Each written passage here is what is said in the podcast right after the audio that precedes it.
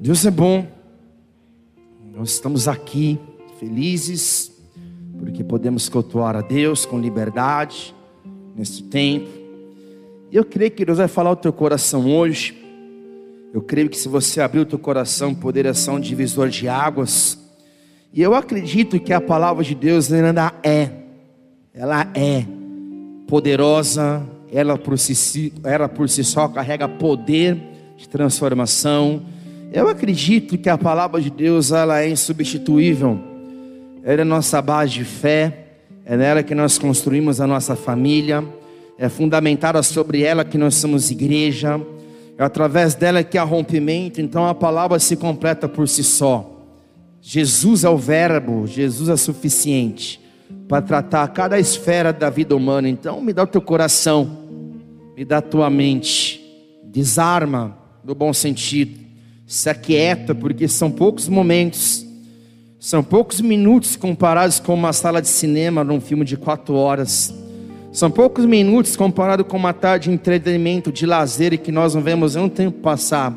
Mas são minutos que podem mudar o curso da tua vida pode dar razão de existência, pode trazer o milagre que você tanto ora e precisa, a libertação que você busca, o aprendizado, a instrução, o movimento, poder que se manifesta nessa hora transforma a vida de um ser humano, a vida de um homem. Então vamos orar. Oramos ao Senhor, consagramos esse tempo, Pai. Não é um tempo comum porque nada é comum onde a tua presença está. Nada é comum onde Jesus se move. Então, assim como o Senhor moveu esse culto tão diferente hoje, o Senhor apagou as luzes para que as luzes do nosso coração, da nossa lamparina pudessem ser acesas. Então, luz, nosso, luz para o nosso caminho, a tua palavra, e lâmpada para os nossos pés, continua nos iluminando, continua nos ensinando continua nos moldando, continua falando conosco. Nós não queremos perder esse tempo de visitação, não queremos perder a essência daquilo que realmente vale a pena, do porquê estamos aqui, quem somos, da onde nós viemos e para onde vamos como igreja, não é aqui nessa terra, mas é na eternidade com Cristo para sempre. Então, fala conosco, Pai, mais uma vez, continua construindo culto após culto, esse altar de adoração na nossa vida, continua nos ensinando, em nome de Jesus, continua nos moldando. Amém. Em mais ou menos 60 depois de Cristo, Paulo, o apóstolo, ele está agora no fim da sua carreira ministerial. E no final da sua carreira ministerial, propriamente em sua terceira viagem missionária, o velho e maduro apóstolo ele se encontra preso, encarcerado em Roma, acusado de ter colocado alguns gregos dentro do templo judaico, ou seja, houve uma manobra dos religiosos, eles conseguiram prender o avivalista, mas não conseguiram prender as suas vozes, a sua voz, não conseguiram prender os seus escritos, então é preso em um cárcere esperando então seu julgamento perante César, ele escreve uma carta. Carta do apóstolo Paulo aos crentes da igreja da cidade de Filipos. E essa carta, ela carrega um conteúdo teológico pastoral muito rico de aplicação na nossa vida. E não é à toa também que essa carta é considerada, considerada por estudiosos, por mestres da letra, como a carta da alegria. É até um paradoxo, porque como que eu tenho alegria preso no lugar hostil? Filipenses capítulo 3, versículo 12.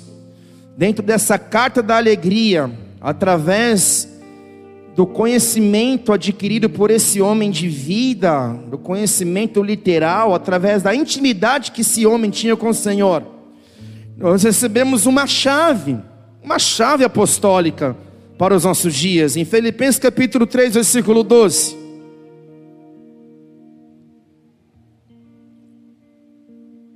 O texto diz assim: Não que eu já tenha alcançado tudo isso, ou seja perfeito, entretanto vou caminhando, buscando alcançar aquilo para que eu também fui alcançado por Cristo Jesus. Irmãos, não penso que eu mesmo ou já o tenha conquistado, mas tomo a seguinte atitude: esquecendo-me das coisas que para trás ficam e avançando para as que estão adiante de mim, apresso-me em direção ao alvo, a fim de ganhar o prêmio da casa própria? Não, o prêmio da convocação celestial de Deus em Cristo Jesus. Nós aprendemos no culto passado que se eu desejo viver coisas novas em tantas esferas da vida, eu preciso algumas vezes lançar algumas coisas velhas fora, deixar algumas coisas velhas para trás, ou seja, Jesus ele foi enfático em seus ensinos. Assim como Paulo foi enfático nesses versículos, que eu preciso então ter atitudes. Qual atitude, pastor? De me esquecer das coisas que para trás ficam e avançar para aquelas coisas que estão diante de mim. Há uma urgência em deixar o passado para se avançar ao futuro. Então Paulo foi enfático através do Espírito de Cristo. Jesus, e quando esteve nessa terra, ele foi enfático em Lucas 5, versículo 37. Da mesma maneira, não há alguém que coloque vinho novo em recipiente de couro velho. Ora, se o fizer, o vinho novo, ao fermentar, arrebentará o recipiente, se derramará e danificará o recipiente onde fora colocado. Ao contrário, vinho novo deve ser posto em recipiente de couro velho, pois pessoa alguma, depois de beber o vinho velho, prefere o novo, por quanto se diz: o vinho velho é bom o suficiente. Como estudamos domingo passado, e essa mensagem está no YouTube, está no Spotify. Coisas novas e coisas velhas, ou coisas novas, acho que esse era o tema. Vinho ele tem uma correlação muito intercambiável, ou seja, há muitos significados literais na Escritura e significados proféticos que se cabe a cada um de nós. Então, vinho, debaixo daquilo que nós entendemos que a revelação do Espírito da profecia está falando de coisas novas, está falando de novo tempo, está falando de nova estação, propriamente falando, com essa igreja aqui, com quem está aqui, não com quem escolheu ficar em sua casa. Odres, no entanto, ou vasos, ou recipiente de couro, fala de estruturas. Nós precisamos de estruturas, assim como foi comprovado hoje. No início desse culto que houve um apagão, estruturas organizacionais, governamentais, econômicas, culturais, religiosas. Estruturas comportam uma vida. E estruturas, assim como o vinho fala de novo tempo, estruturas elas precisam ser renovadas. Para que o novo aconteça, estruturas mentais, estruturas emocionais, novas estruturas mentais e emocionais geram novos comportamentos, novas atitudes, e novas atitudes elas comportam o novo.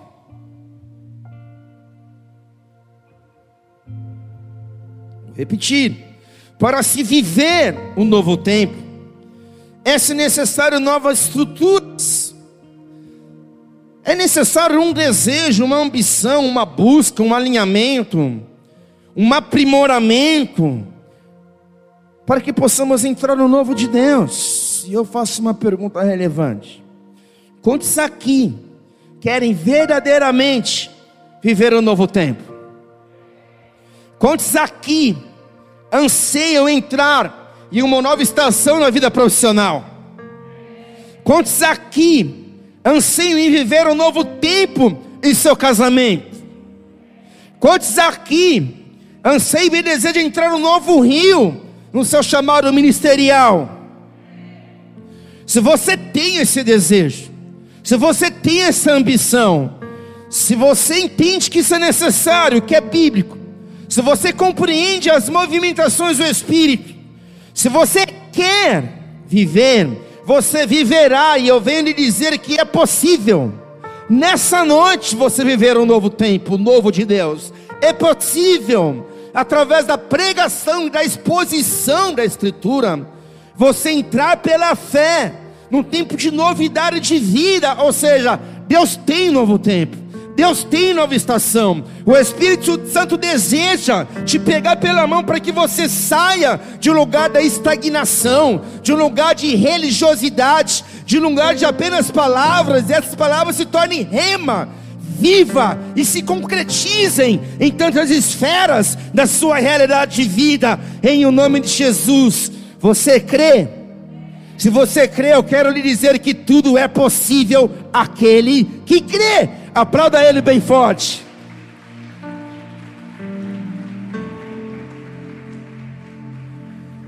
A Bíblia é como se fosse um grande mapa de caça-tesouro. Já brincou de caça-tesouro?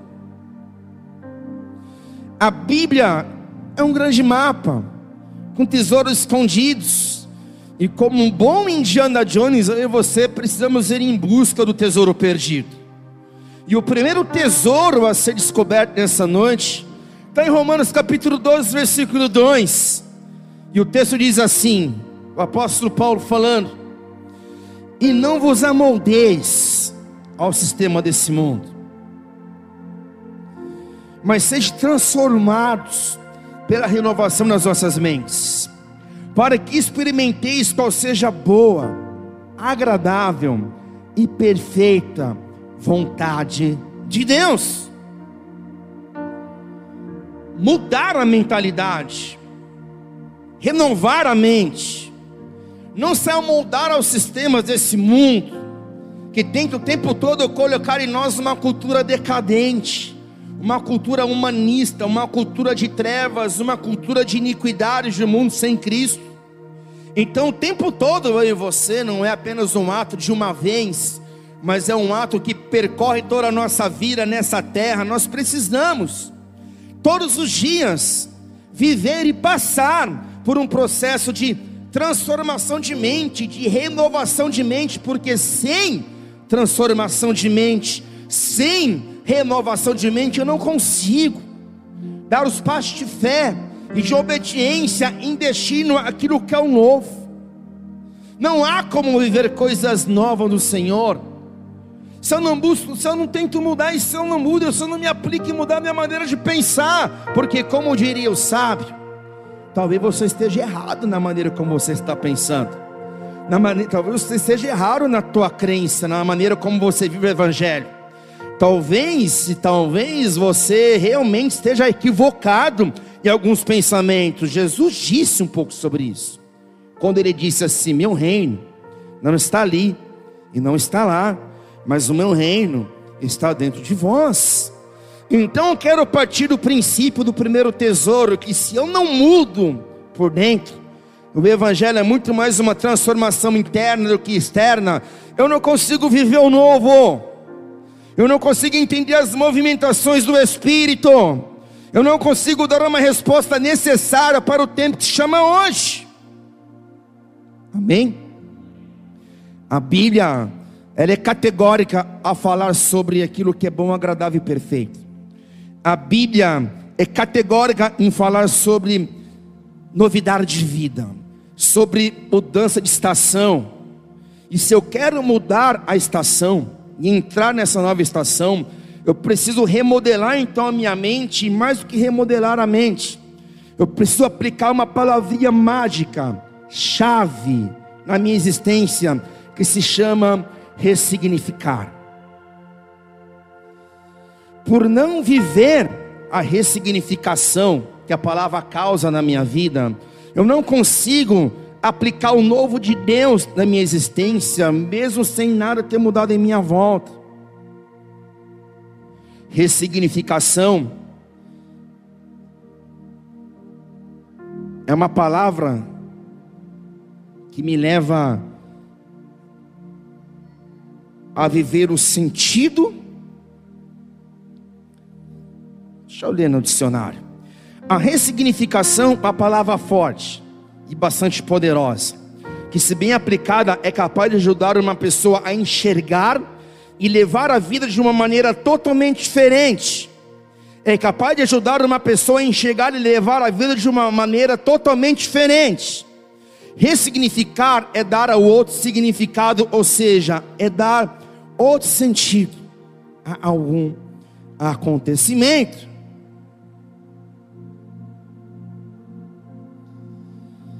Se eu e você queremos viver algo novo, mesmo que aparentemente nada esteja mudando, mas mudará, eu preciso de forma urgente agora ressignificar a vida, ressignificar o meu casamento, ressignificar o meu ministério, ressignificar a minha vida profissional, ressignificar o ambiente de trabalho, os relacionamentos, as amizades eu preciso olhar aquilo que já existe há tempo com olhos diferentes, com um padrão mental diferente.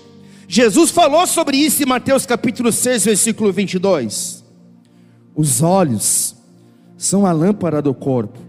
Porquanto se teus olhos forem bons, teu corpo será plena luz. Porém, se teus olhos forem maus, todo o seu corpo estará em absoluta escuridão. Por isso, se a luz está em ti são trevas, quão tremendas são essas trevas. Você pode ter olhos bons, olhos maus, repito, com o teu casamento.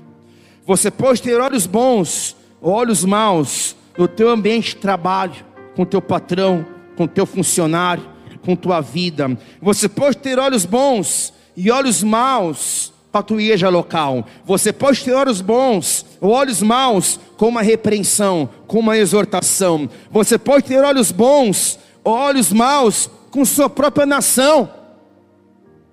Então a maneira como você enxerga fala da maneira como você tem ressignificado ou para o bem ou para o mal. A maneira como você olha em sua volta e você vê a vida diária e as coisas acontecendo, determina teu comportamento, determina teus relacionamentos, determina a qualidade de vida do teu casamento, determina a tua ação ministerial. Pessoas que têm olhos bons, elas carregam luz, elas são mais felizes, elas são mais otimistas, elas são mais produtivas, elas são mais servas, tementes ao Senhor mas pessoas que têm olhos maus, elas são críticas, julgadoras, histéricas, mal-humoradas. É culpa de todo mundo menos dela. São donas da razão, da religião, do fazer. Pessoas com olhos maus, elas não são aptas para o ensino, nem para serem pastoreadas nem para ser esposas e maridos. Elas são inaptas a estar em lugar de liderança, porque liderança é influência. A liderança verdadeira, ela não manda fazer. Ela não lidera mandando. Ela lidera servindo, dando um exemplo de como deve ser feito.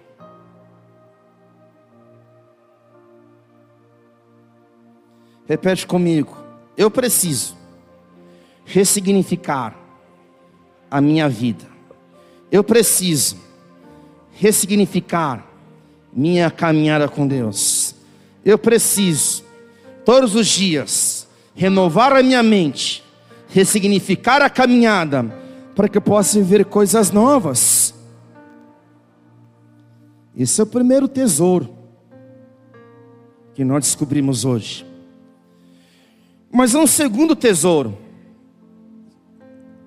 carregado em uma palavra, e essa palavra, ela não é uma palavra histórica, é uma palavra que surgiu nos meados do século XX, com o avanço da tecnologia, e surgiu também ali de forma mais enfática nos meados do século XXI. É uma palavra encontrada e dita e bem conhecida de quem trabalha com tecnologia da informação, de quem trabalha com computador. E essa é uma palavra que eu tive uma experiência com ela. Algum tempo atrás, e eu uso meu iPad, que é muito parecido com o iPhone, tem o mesmo produtor que é a Apple. É a mesma tecnologia. E um tempo atrás, não esse iPad, mas o antigo, ele travou. Ele não funcionava mais. Travou o sistema. O sistema ficava tentando voltar e não voltava. E o que, que eu fiz? Procurei conserto aqui Catanduva. Levei numa assistência técnica. Sabe o que o cara queria fazer? Não, o primeiro cara falou que não tinha conserto. Não tinha. O segundo cara que falou: não, vai ter que quebrar o vírus do teu, do teu iPad para consertar. Eu falei: não, não, peraí. Não precisa ser bruto assim não. E eu peguei e eu levei para Rio Preto. Eu tinha um amigo de uma assistência lá no shopping Rio Preto. Ele ficou basicamente um dia lá com o meu iPad. Depois ele ligou e falou: Pastor, tá pronto. Eu falei: Como assim tá pronto? Já? Não, tá pronto, pode vir pegar. E quando eu fui pegar, eu perguntei: Cara, tá pronto, ótimo, glória a Deus. Quanto é? Não, não é nada, fique em paz. Mas como assim? Ele falou: Não, você não entendeu. O teu iPad estava travando porque ele estava muito carregado de informação. Ele já estava ali com muita coisa trabalhando ao mesmo tempo, então ele travou. Então o que eu fiz para ele voltar a funcionar? Eu reiniciei o sistema, ou de forma própria, dita, e esse é o tesouro que eu quero te revelar hoje. Eu dei um reset nele, e com ele sendo resetado, ele voltou à configuração original. Eu reiniciei o teu iPad. Quem aqui já reiniciou o celular alguma vez na vida? Levanta a mão, para ele voltar a funcionar. Eu quero acreditar que isso é uma verdade do céu para cada um de nós. Porque há momentos na vida que nós não conseguimos viver o novo porque nós estamos travados.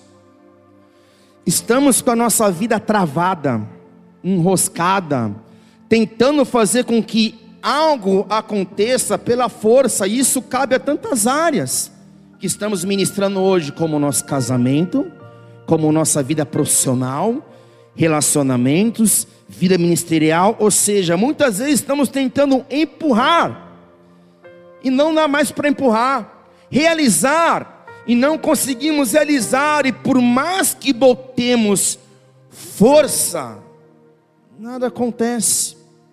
E quando nada acontece por muito tempo e parece que estamos empurrando uma carroça, tentando fazer, tentando impregnar uma cultura no nosso trabalho, uma cultura profissional, tentando realizar aquilo que Deus colocou no nosso coração, mas não rompe, não tem resultado, e muitas vezes estamos provando de retrocesso quando as coisas travam.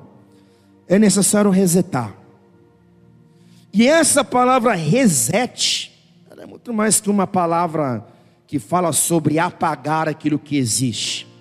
É uma palavra que fala sobre reiniciar é uma palavra que fala sobre recomeço. E recomeços são bons. Recomeços nós encontramos em toda a Escritura. Recomeçar propriamente não está falando de viver algo novo, mas está falando de viver algo novo, de novo, com aquilo que já existe. Pessoas que vivem um recomeço no seu casamento, e esse recomeço é recomeço. Para recomeçar no casamento, você começa recomeça com o mesmo cônjuge. Talvez viver no mesmo endereço. Talvez viver nas mesmas problemáticas da vida, da criação com os filhos, do relacionamento com o cônjuge, com a esposa, com o marido. Mas viver recomeço fala de começar de novo, mas com mais experiência. Fala de olhar para si e ver aonde você está errando. Aonde estou eu errando? Aonde eu estou falhando? Aonde eu tenho caminhado de forma errônea na minha vida profissional? Por que, que eu não tenho resultado? Por que, que eu não tenho resultado o impacto do meu ministério? Por que, que eu não estou bem? Por que, que eu estou tentando, cara, formatar o Windows 95 no meu Windows 2008? Não vai caber a configuração. Por quê? Porque coisas velhas não se encaixam coisas novas para viver coisas novas, para viver recomeço de algo novo na minha vida, eu tenho que olhar para dentro. eu tenho que analisar a forma como eu tenho realizado aquilo que Deus colocou na minha vida. Eu tenho que reformular pensamentos. Eu tenho que mudar relacionamentos. Eu tenho que abrir mão do velho para que o novo possa acontecer. E que é um exemplo de ressignificar, mas que é um exemplo de resetar a vida, é o perdão. Quando Deus ele quis resetar a humanidade, lá nos dias do dilúvio, o que, que ele fez? Ele levantou um homem, ele trouxe um juízo, e se recomeçou tudo de novo, mas não algo novo, como foi a criação, que haja luz e disse Deus, haja luz e houve luz e houve luz. Mas começou algo novo com uma experiência de erros passados, que não deveriam ser cometidos mais uma vez no advento do dilúvio. E esse foi o grande reset de Deus na Escritura, uma oportunidade para fazer de novo. Então, quando eu escolho perdoar minha esposa, perdoar o meu cônjuge, quando eu escolho o caminho da humildade, porque não há como viver o reset, o reinício, se não houver humildade, perdão. Pensa só, se não fosse o perdão de Cristo sobre a vida de cada um de nós, nós não estaríamos aqui, porque quem muito é amado, muito é perdoado. É através do reset do perdão que amizades são restauradas. É através desse reset do perdão, desse reinício, desse recomeço, que casamentos são resgatados, que ministérios são alinhados, que a vida ela é reposicionada. Isso é poderoso demais. Olha o que Jesus disse em Colossenses 3, versículo 13: Zelai uns pelos outros, perdoai-vos mutuamente. Caso alguém tenha algum protesto contra o outro, assim como o Senhor vos perdoou, assim também perdoai, e acima de tudo revestivos do amor, que é o elo da perfeição. Paulo, fora nas Colossenses, mas e Jesus? Lucas 6, versículo 29. Ele falando sobre esse reset da vida. Lucas 6, 29 diz assim: Ao que te bate numa face, oferecer igualmente a outra. Ao que tirar a tua capa, não me impeça de tirar também a túnica. Dá sempre a todo aquele que te pede, e se alguém levar o que te pertence, não lhe exijas o que devolva. Como quereis que as pessoas os tratem, assim fazei a elas da mesma maneira. Pois se amais os que vos amam, que galardão podeis haver nisso? Portanto, se até mesmo os ímpios amam aqueles que os amam, e se fizeres o bem aos que vos também o bem, aos que vos fazem o bem, qual é o vosso mérito? Até os infiéis agem dessa mesmo, desse mesmo modo. E ainda assim, prestai àqueles a quem esperais receber de volta, qual é a vossa recompensa? Também os incrédulos emprestam aos incrédulos, a fim de que recebam seu retorno desejado. Concluindo, amai vossos inimigos, fazei o bem e emprestai, sem se desesperar por receber de volta. Então, sendo assim, grande será o vosso prêmio, e sereis filhos do Altíssimo, porquanto Ele é bondoso, até mesmo para os ingratos e ímpios Sede misericordioso para com os outros, assim como vosso Pai é misericordioso para convosco. Entendeu o poder do reset? Entendeu o poder de ressignificar a vida? Entendeu o poder do recomeço? É um poder que se derrama sobre a nossa existência quando nós obedecemos os ensinos de Cristo. É o poder da restauração. Levante suas mãos aos céus. Eu declaro um poder de recomeço, de restauração de matrimônios, de restauração de vínculos de amizade, de restauração de mesa de comunhão, no nome de Jesus. Quer provar um novo tempo? Quer provar restauração? Quer entrar no novo de Deus? Permita que Deus estabeleça um novo tempo, uma nova estação na tua vida, no teu casamento, no teu ministério, na tua mesa de relacionamento, no nome de Jesus. Aleluia. Aplauda ele bem forte.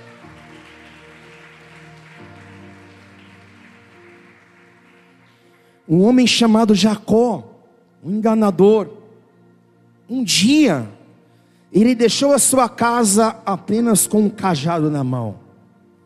Se passou 20 anos, ele passou para intempéries da vida. Só que se passado 20 anos, ele voltou para casa para se encontrar com seu irmão Esaú. O que aconteceu? Jacó não era mais um enganador. Porque Deus mudou a sua identidade, porque ele decidiu ressignificar a vida. Ele decidiu no passado recomeçar. E agora ele decide recomeçar de novo, voltando para sua casa. E quando ele chega em casa, seu nome era Israel, príncipe de Deus. Ele chega casado, com filhos pequenos, ele chega reestruturado em sua vida financeira, ele deixa de ser um fugitivo para se tornar um abençoador e o futuro pai na fé.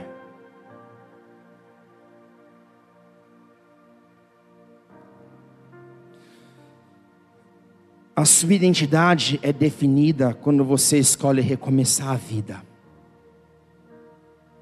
E Ruth, lembra da história?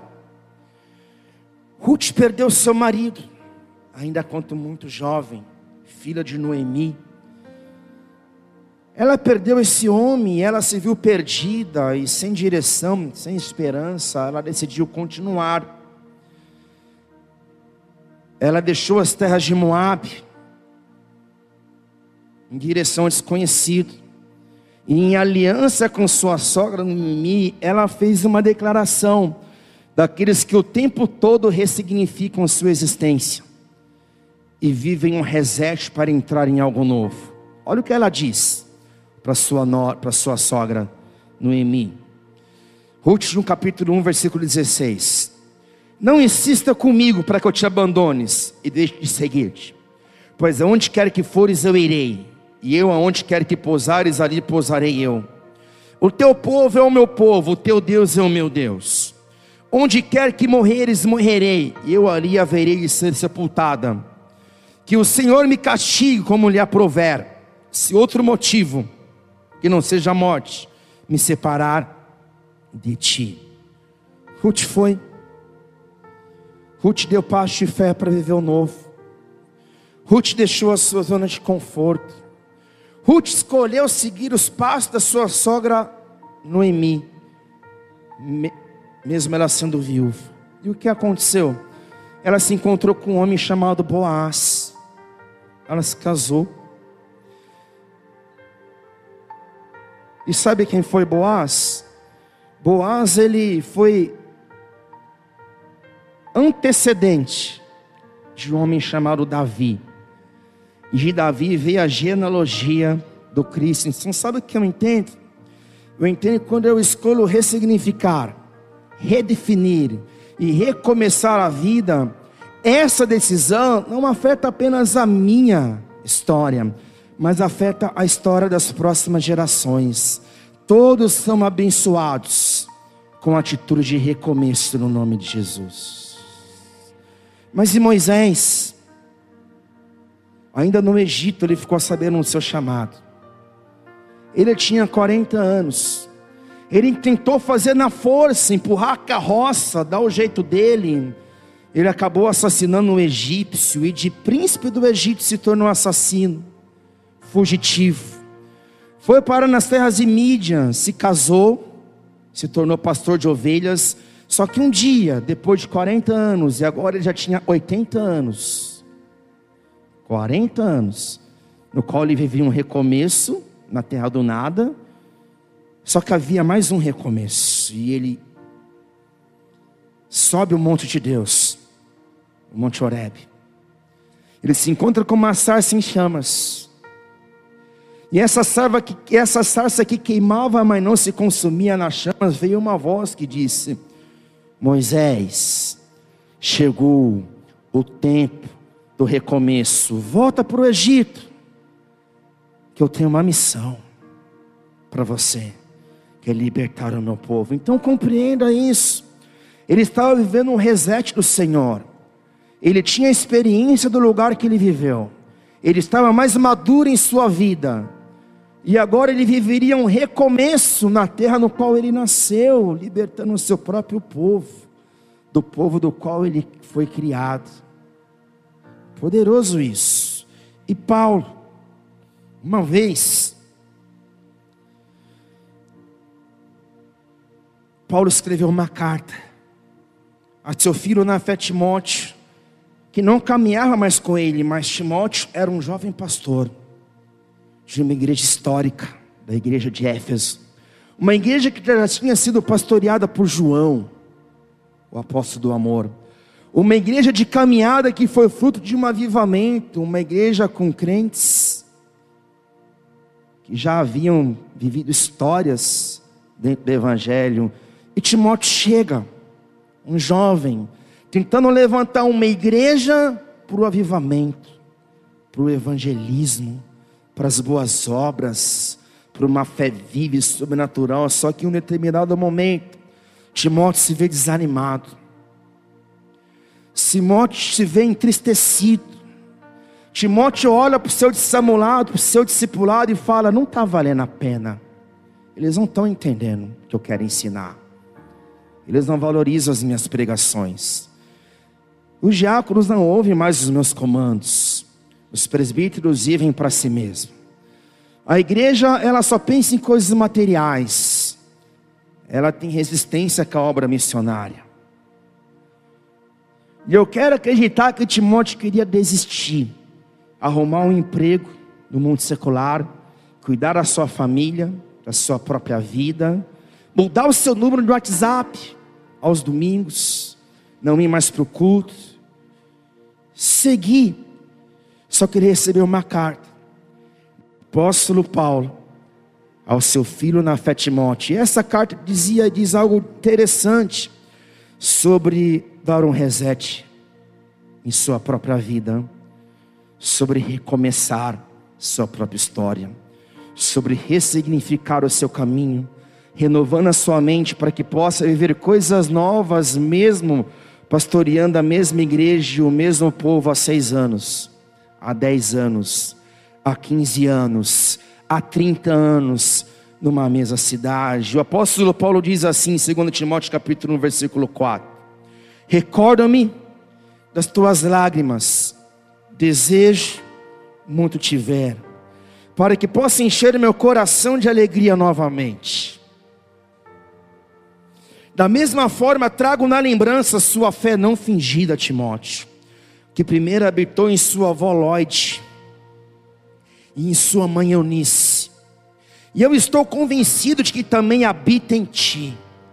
Por esse motivo, uma vez mais quero encorajar-te, que reavives o dom de Deus que habita em ti, mediante a imposição das minhas mãos Porquanto Deus não nos concedeu espírito de covardia, mas de poder, de amor e de equilíbrio. Então, Paulo chama seu filho fala: Lembra daquele dia que eu coloquei as minhas mãos sobre você, e eu ativei aquilo que já existia, que era o dom da palavra, o dom do pastoreio, o dom profético. E eu te enviei para um povo que é o meu povo, porque fui eu que abri aquela igreja, só que eu estou numa frente missionária. Então, filhão, reavive o dom, reavive o dom do diaconato que foi colocado sobre a sua vida, reavive o dom do presbitério, reavive o dom da intercessão, reavive o dom ministerial, e a palavra ministério significa serviço. Reavive a chama que foi perdida lá no Egito que avive o choma, a chama da sarça que queima. Volte a sonhar, volte a pregar, volte a ensinar, volte a voar. Oh, xerecamparabassor. Então, querido, se eu quero ver coisas novas, eu preciso me lembrar dos memoriais. Lembra quando o povo foi passar pelo Rio Jordão, em destino a Jericó, Deus disse assim por intermédio de Josué: Levante essas pedras, e cada pedra simboliza cada tribo. Cada pedra simboliza cada ato memoriável. Assim como é o dia, assim como um dia eu estive com Moisés e guiei esse povo em terra seca por intermédio do mar que se abriu com destino ao deserto até a terra prometida. Assim, Josué, eu sou contigo, então levanta esse marco memorial, porque é desse lugar que se inicia o um novo tempo e é o teu ponto de partida. Então Deus está falando com alguns nessa noite, porque esse culto não é um culto comum desde o início. Deus nos quebrou e nos levou a essência mais uma vez, dizendo: Nós não precisamos de um altar para ser ministro de louvor. Não preciso de um microfone, de uma bateria microfonada para ser menos louvor. Eu não preciso de um templo, o templo tem o seu lugar, mas o que eu preciso ser é o templo vivo em que Deus possa habitar, em que Deus possa se movimentar. Então, queridos, marcos memoriáveis. O dia que a tua filha nasceu, a tua vida foi marcada. O dia que você se casou e fez aqueles votos, lembra dos votos? Não existe, homem, a opção do divórcio. Para de chorar. Não existe a esposa a opção de voltar atrás. Não existe. O que existe são memoriais. Você se casou foi um memorial. O dia que você teve a seu primeiro, a sua primeiro sua carteira foi assinada pela primeira vez, o primeiro emprego. Uhul! Meu primeiro emprego, minha profissão. Concluí o ensino médio, meu diploma foi um memorial. Memorial. O dia que você aceitou Jesus, desceu nas águas, e se batizou, um memorial. Um memorial. Dias de conquistas e vitórias, memoriais.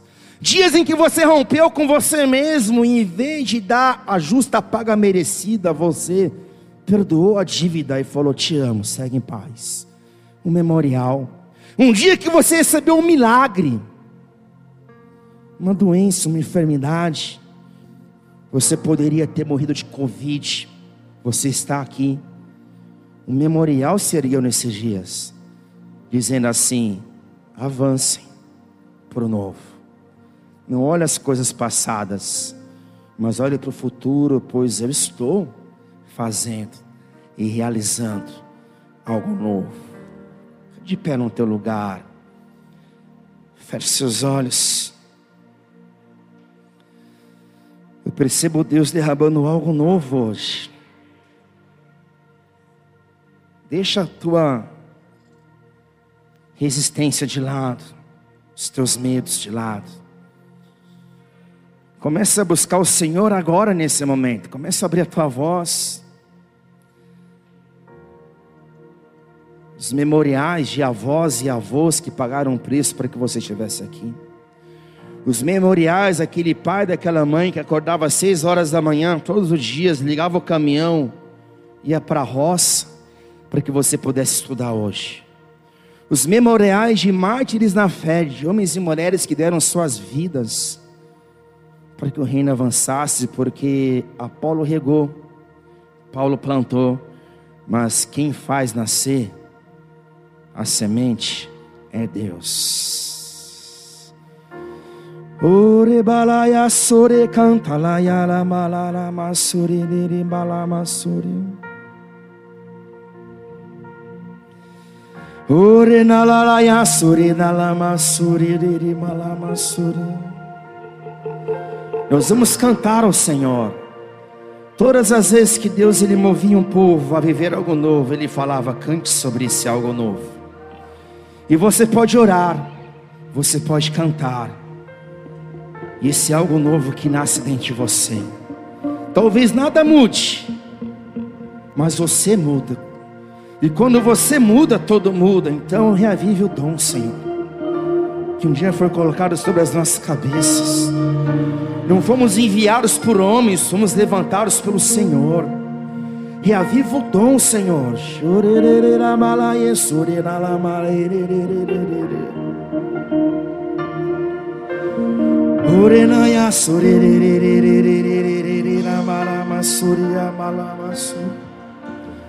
O poder do recomeço. O poder do recomeço. O espírito da profecia é o poder do recomeço. A unção se manifesta para que se possa entrar e viver algo novo. Recomeços estão aqui hoje. Janelas de recomeços estão aqui hoje. Pequenos recomeços com aquilo que não é tão novo, mas se torna novo hoje.